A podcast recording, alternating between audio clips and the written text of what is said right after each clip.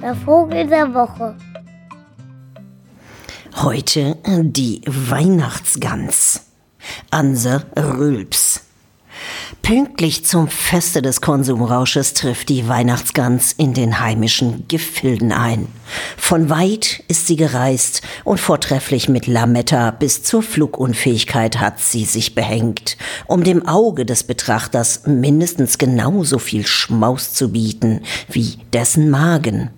Sie wird verfolgt von einer Horde wütiger Gänsesäger, welche ihr nach dem Leben trachten.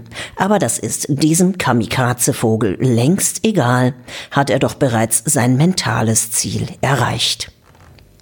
Die Weihnachtsgans kommt, um verspeist zu werden. Und daran lässt sie sich auch nicht durch Gänsesäger hindern. Sie kommt, um scheibchenweise in Mägen abgebunkert zu werden. Und sie kommt mit viel Fett und Schmalz. Die Weihnachtsgans kommt, um zu zerstören.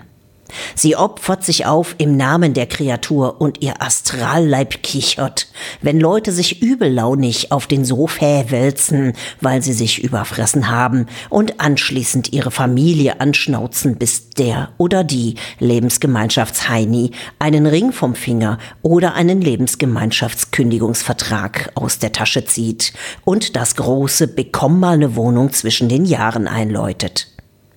Die Weihnachtsgans, mittlerweile Teil des Blutkreislaufs der sie engestiert habenden Individuen, arbeitet derweil perfide weiter an der Zerstörung, indem sie Leberkreisläufe entgleiten lässt, den Fettstoffwechsel nachhaltig zerbombt und die Grundlagen für eine zerrüttete Gesundheit in Form von zarten Fettablagerungen in den Kapillaren legt.